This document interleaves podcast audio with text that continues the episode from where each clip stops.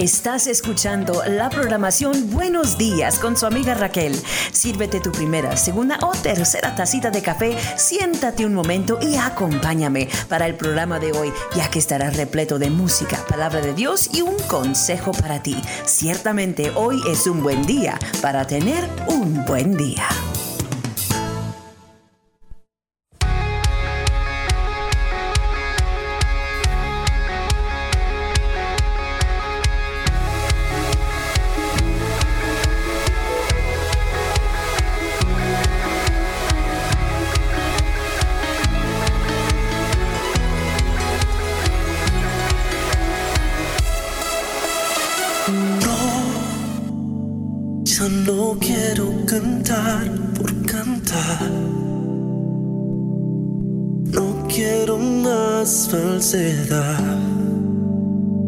Ya no quiero mis labios mover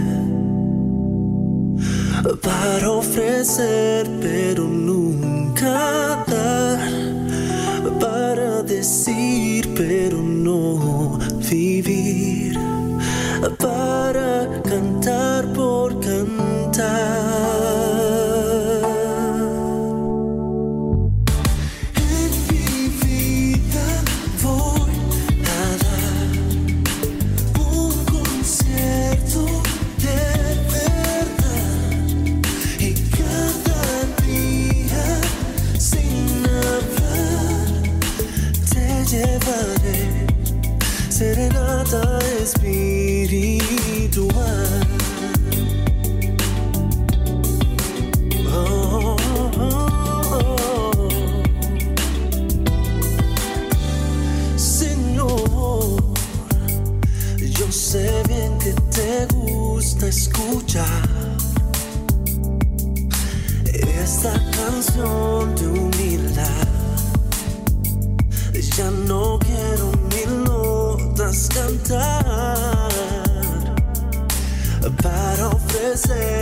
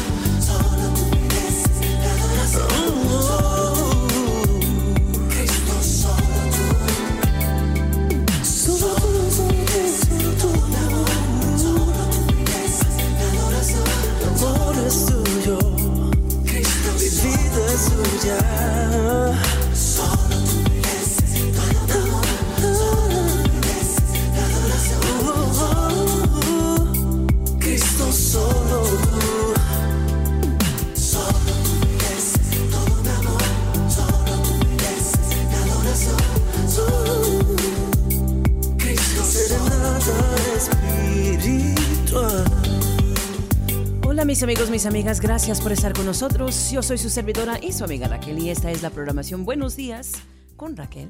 Gracias por estar con nosotros. Es una bendición tremenda que usted haya escogido, ¿verdad?, acompañarnos en esta mañana. Serenata Espiritual fue la uh, melodía que acabamos nosotros de escuchar.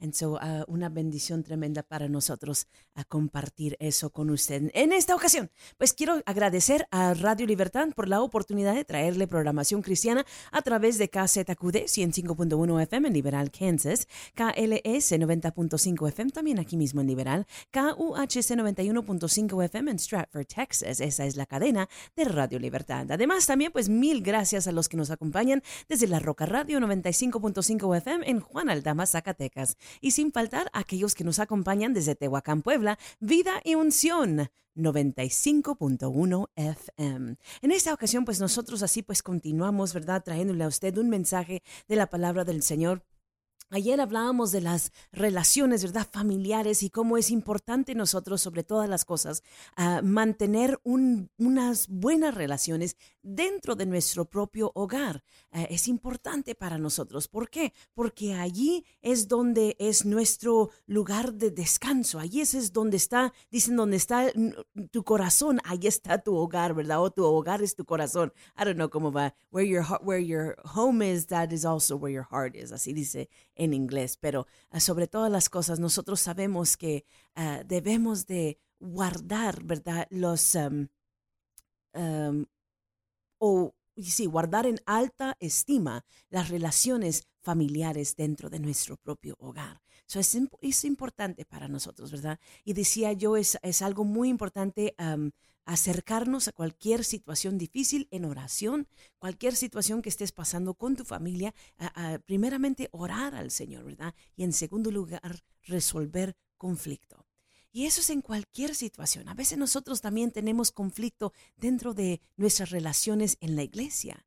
Es tan importante nosotros también aprender a resolver conflictos allí, primordialmente porque es lo adecuado y lo que nosotros debemos hacer como hijos de Dios. Debemos de vivir en comunión, de estar en armonía, pero también una de las cosas que nosotros necesitamos aprender, que así mismo como nos ven nuestros hijos en nuestra casa y ellos emulan lo que nosotros, nosotros hacemos, ellos también, ¿verdad? Van a, pues también conducirse de la misma manera nosotros también debemos de enseñarles cómo nosotros resolvemos conflicto, no dentro del hogar, pero fuera del hogar también. Porque eso es un gran testimonio de cómo nosotros debemos vivir como hijos y hijas de Dios. Entonces, es más que nosotros solamente hablar y decir estas cosas, es importante nosotros actuar y conducirnos con una conducta cristiana, con una conducta indicativa de que somos nosotros comprados y redimidos por la sangre de Cristo y que tenemos nueva vida. Yo sé que no es fácil, pero es importante para nosotros. Yo no te puedo contar cuántas personas he conocido que siempre, parece ser que siempre están en conflicto con alguien. Mayormente ahora, ¿verdad? En la media social vemos que siempre hay conflictos. Y muchas veces yo veo, ¿verdad? Que personas que son, uh, you know, autores cristianos o personas que son, están en ministerio público, que muchos de ellos, ¿verdad? A veces reciben comentarios y cosas de otros pastores, de otros hermanos, hermanas, ¿verdad? En Cristo Jesús, que les envían unas... Uh, Ah, unos comentarios bien horrendos. Y nosotros decimos, wow, ¿verdad? Nos quedamos así sorprendidos. Eso, para que ustedes sepan, vino de un, ah, de un siervo de Dios, de una sierva de Dios. So, ¿Cómo se resuelve el conflicto? Es importante nosotros darnos cuenta. Es importante nosotros revisar nuestra propia conducta y, y mirar cómo nosotros nos estamos comportando no solamente en persona, no solamente en nuestro hogar, pero en nuestra iglesia, en nuestra comunidad, en nuestro trabajo y además también en la media social. La conducta del cristiano es tan importante. ¿Por qué? ¿Por qué es tan importante? Porque nosotros debemos de ser sal de la tierra, luz del mundo, testimonio de otros, mm, testimonio para otros, ¿verdad? Del poder de Jesucristo, de lo que Dios puede hacer al cambiar el corazón de un hombre, de una mujer. Eso es importante nosotros eh, comportarnos en una manera que sea, ¿verdad?, eh, de bendición para otros. que sea de beneficio para las personas que vienen en contacto con nosotros. No siempre es fácil, pero sepamos nosotros que siempre estamos, la gente nos está mirando, pero mayor que eso, Dios continuamente nos está mirando. Y eso es lo más importante. Que cualquier otros ojos, que los ojos de Dios están puestos sobre mí. Lo queremos nosotros cuando necesitamos algo de Dios. Queremos que sus ojos estén sobre nosotros. Pero cuando nos comportamos en una manera inadecuada, nos comportamos en una manera que no es conduciva a una persona que ya tiene a Cristo en su corazón, entonces no queremos los ojos de nadie que nos conoce sobre nosotros, menos los ojos de Dios. Entonces es importante nosotros reconocer que esto no es solamente una cosa que hacemos, ¿verdad? Que nosotros no, no solamente vamos a la iglesia para, para cumplir, que no solamente, ¿verdad? Oramos antes de nuestra comida para cumplir, o que nosotros no solamente leemos el verso del día para cumplir, pero que nosotros hemos decidido adoptar esta nueva vida, esta nueva forma de comportación, esta nueva forma de conducta. Y eso es lo esencial, porque eso es lo que nos va a abrir puertas para que otras personas vengan al conocimiento de quién es Jesús. ¿Sabías tú que el trabajo de evangelizar es el trabajo de cada persona? No es el trabajo únicamente del evangelista, no es el trabajo del pastor solamente, no es el trabajo de eh, los, los eh, personas, ¿verdad?, que tienen muchos años en las, en las cosas del Señor o tal vez esos nuevos convertidos. Es para toda persona que, se, que profesa ser hijo o hija de Dios. El evangelizar nos pertenece a todos. Eso no, nos, nos uh, it, pertains. Um, es algo que cada uno de nosotros tenemos que hacer. Eso es importante nosotros reconocer que primeramente, antes de que abramos nuestra boca para hablar, lo primero que se ve es nuestra conducta. A lo mejor se oye como que yo siempre y continuamente los estoy regañando, pero no, no, no, no estoy. Estoy solamente tratando de, de compartir con usted que nosotros debemos de adoptar estos principios cristianos y aplicarlos a nuestra vida para nosotros poder ser la mejor luz de este mundo que brilla tan fuerte. Y mayormente en estos tiempos se necesita demasiado. ¿Por qué?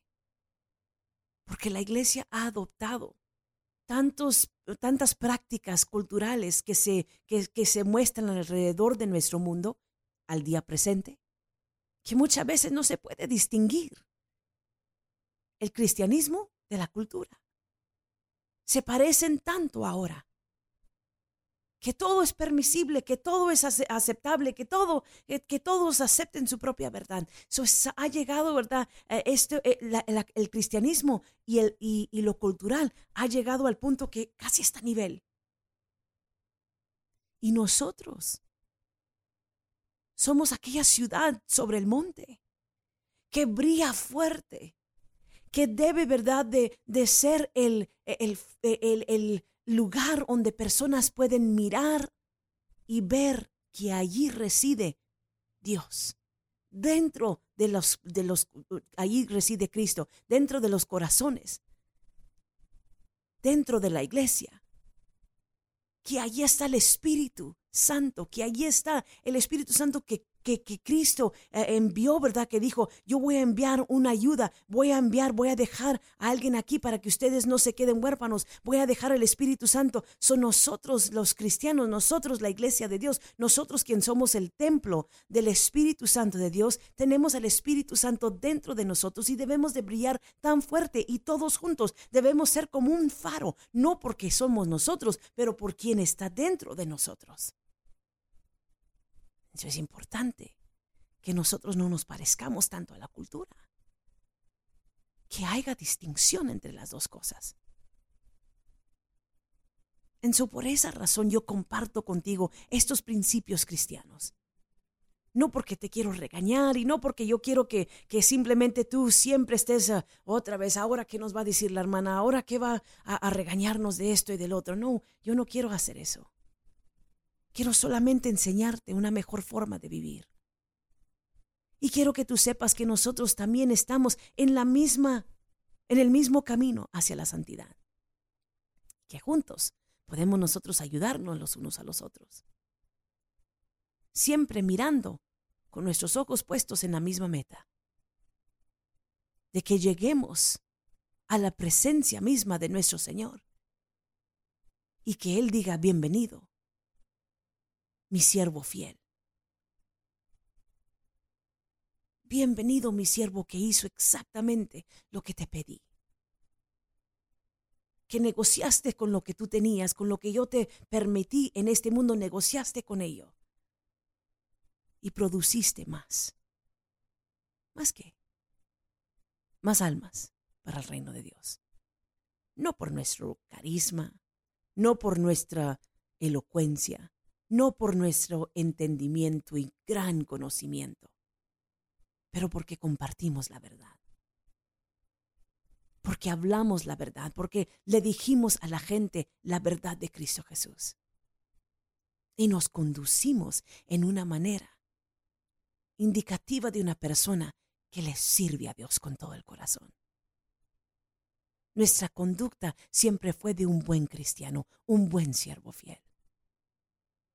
¿Es fácil? No. ¿Es un trabajo de toda la vida? Sí.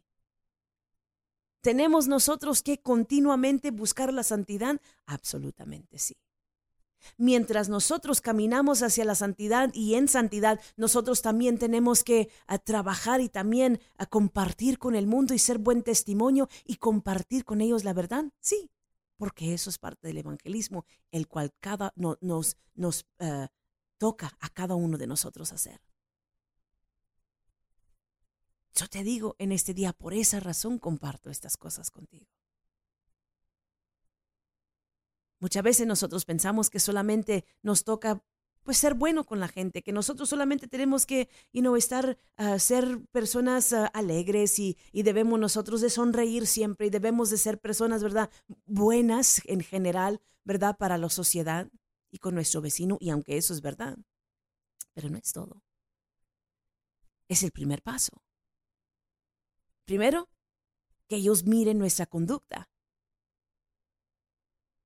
y que ellos, ¿verdad?, quieran saber más de Dios. So que ellos nos miren a nosotros y que nosotros los apuntemos a Cristo. Esa es una. Y número dos, debemos de compartir siempre la verdad. ¿Cuál verdad? ¿Nuestra verdad? ¿Nuestra opinión? ¿Nuestras ideas? No. La verdad de Jesucristo. El Evangelio de Jesucristo. El Jesucristo que no ha cambiado, que ha sido el mismo ayer y hoy será por los siglos. Esa verdad debemos de proclamar. Pero ¿cómo voy a conocer la verdad? Voy a conocer más a Cristo. Voy a conocer más de Dios y su carácter. Voy a conocer quién es Dios y qué es lo que Dios nos habla a nosotros y nos invita a nosotros a hacer para su honra y su gloria. Voy a hacerlo buscando en las escrituras. Voy a hacerlo en conversaciones con otros cristianos, haciendo preguntas, teniendo discusiones santas. ¿Qué quiere decir eso?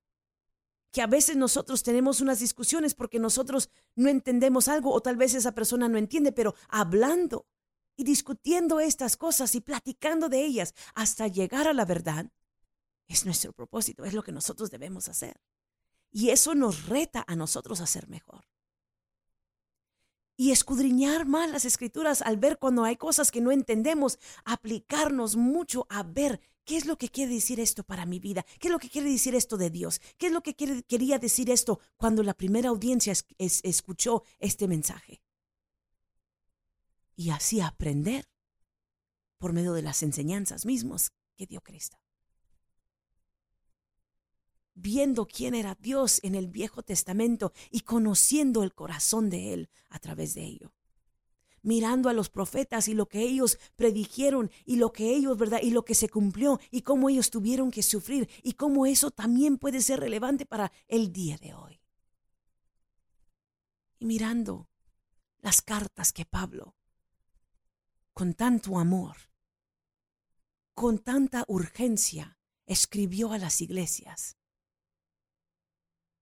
¿Para qué? Para su crecimiento, para que ellos se fundaran bien en el fundamento que es Cristo Jesús, para que no se parecieran tanto a la cultura. Eso también es tan relevante para el día de hoy. Es lo que acabo de hablar.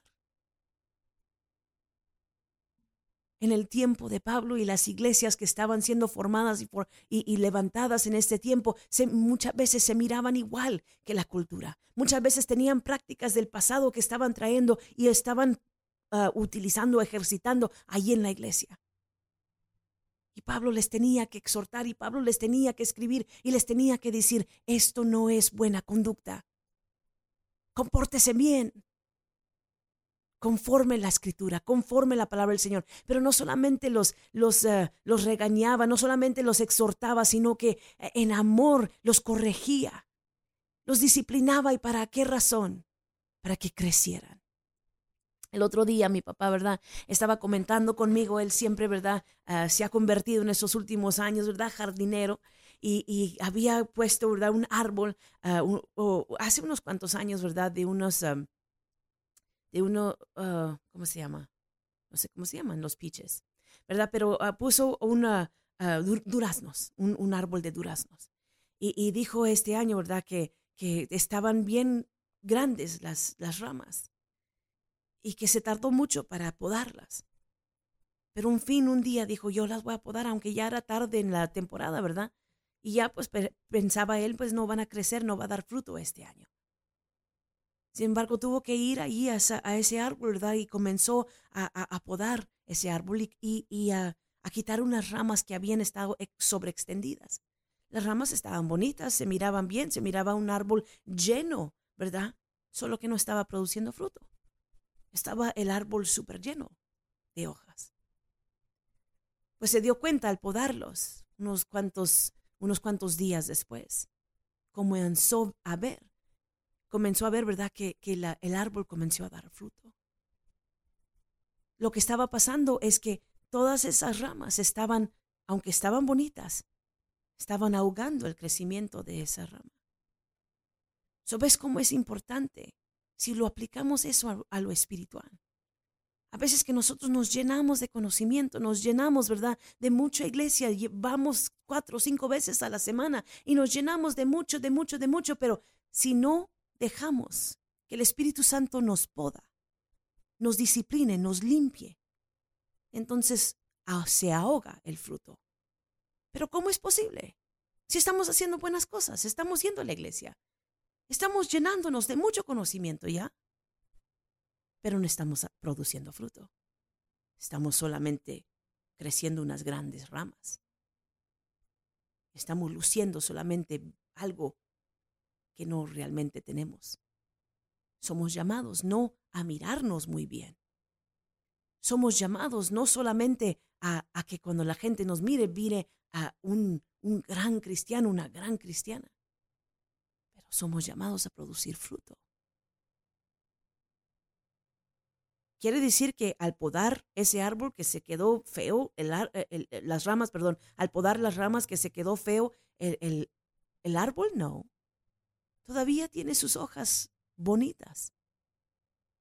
Pero como el exceso se le cortó y se le podó, comenzó a dar fruto. Y qué bendición. Es importante nosotros reconocer que el trabajo de cada uno de nosotros es de evangelizar y compartir a Cristo con el mundo y producir fruto. No para mí, pero para Él. Él es el trabajo de cada uno de nosotros. Pero ¿cómo comienza? Comienza con nosotros, ¿verdad? Buscando del Señor. Comienza con nosotros reconociendo que no es suficiente solamente ser buenos. No es suficiente solamente lucir bonito, sino que nosotros tenemos que también producir fruto tenemos que nosotros producir esa fruta para la honra y la gloria del Señor.